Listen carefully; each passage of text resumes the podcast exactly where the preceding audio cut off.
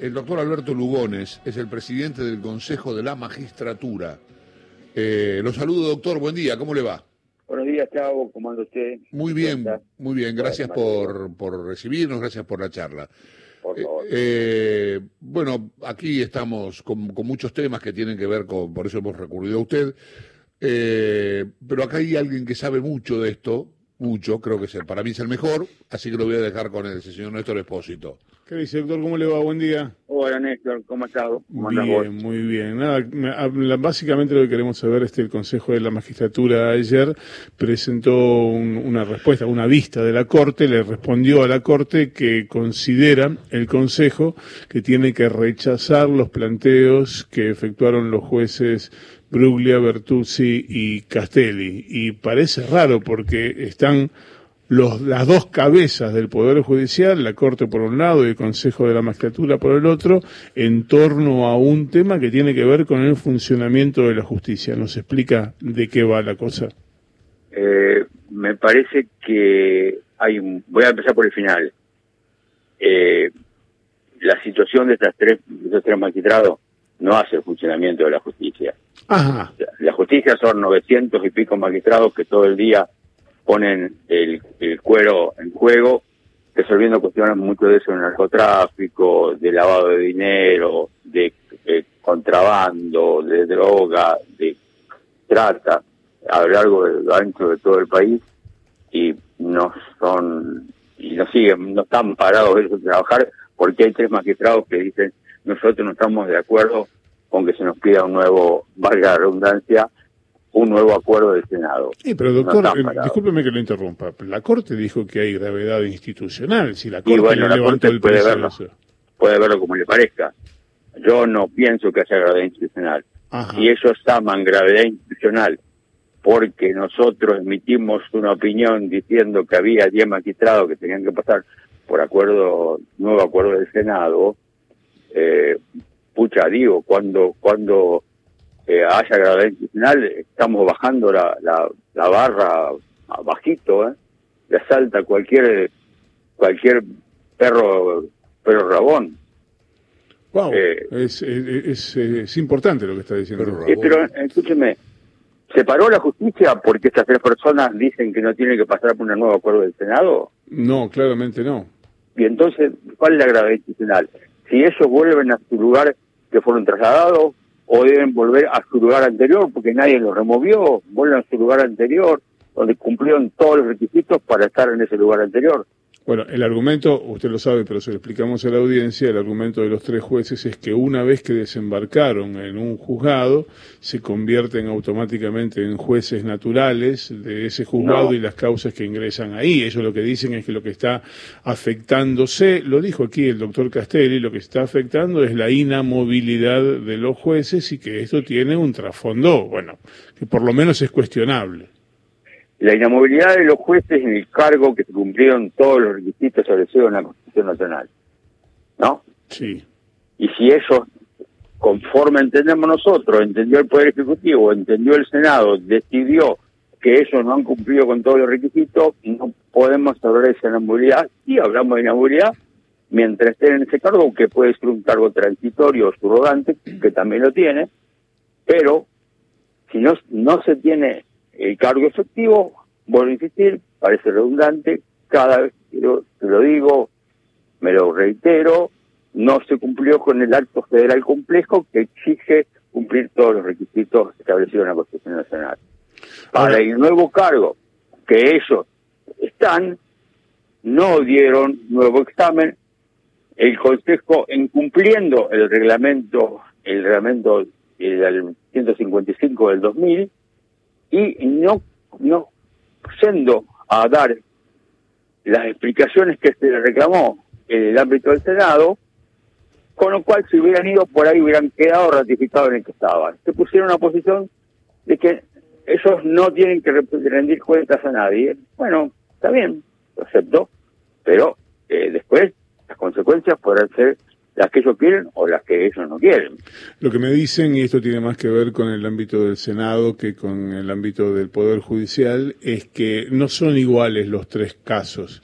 Que totalmente. que en el de, Bruglia, en el de Bruglia y Bertuzzi, este, ellos de alguna manera cambiaron la función. Y esto es bueno, parece cierto porque ellos estaban en un tribunal que decide culpable o inocente y se fueron a la instancia anterior, que es la que manda a juicio para que otros jueces dicten culpable o inocencia. Nosotros decíamos acá que era como irse al descenso. No, no, son, son, son, a ver, yo no me siento en descenso respecto de los jueces de instancia que juzgan delitos, porque en realidad el cargo equivalente de camarista lo tiene puesto por la ley, que lo creó en la, justicia federal, pero hay en provincias que los cargos que juzgan el delito en tribunales orales son cargos de primera instancia. Claro, claro. La función es diferente. Claro, Claramente la función de ellos, aquello que le gusta el derecho penal, la función de eso es, es un placer ser quien termina definiendo sobre la libertad o no de una persona. Claro. que es muy lindo. Pero a ver, yo, a mí me encanta resolver la primera instancia en la cual resuelvo si una persona que pudo haber cometido un delito tiene que estar eh, detenida o tiene que estar detenida. Si tengo que darle prisión domiciliaria o no. Si lo tengo que ratificar lo hecho, la instrucción hecha por el juez en primera instancia es la función que yo cumplo, me encanta cumplirla. Doctor, y vamos a suponer, eh, por vía de hipótesis que puede pasar, que la Corte termine avalando la postura de los jueces Bruglia, Bertuzzi y Castelli. Eh, ¿Qué es lo que podría ¿Qué podría generar esto en el funcionamiento del Poder Judicial o qué consecuencia directa podría tener en lo que ocurre en el funcionamiento del día a día con la justicia? Yo lo que digo es que eh, vamos en esa situación de hipótesis que muy bien plantear, eh, ¿por qué este gobierno que está ahora, el Poder Ejecutivo, no nosotros, eh, o el gobierno que venga más adelante, en otro momento, va a tener que esperar el tiempo que lleva adelante un concurso y, eh, todos los, gastos que eso importan, si puede designar jueces que están en alguna instancia que le sean confiables en los cargos que entiende que están vacantes e incluso que aplicando la situación dada con el caso Bruglia y Bertuzzi, aunque estén los concursos en trámite para ser concluidos. Ajá. A ver, si lo, nosotros habíamos contado aquí, lo graficamos, dígame si, si es correcto o incorrecto el razonamiento. Yo soy el mm, presidente de la nación, Dios no lo permita. Pero tengo, tengo un juez amigo en el tribunal A y tengo en el juzgado Z una causa en la que me están investigando por presunta corrupción. Yo podría pedirle, si saliera el fallo de la Corte, como lo están reclamando quienes hicieron la vigilia y sectores importantes del poder, yo podría como presidente pedirle a mi juez amigo, che, ¿por qué no te corres al tribunal Z y así soluciono mi problema? Bueno, lo, se lo voy a decir de otra manera, porque ahí se hizo un comentario de la caja de Pandora.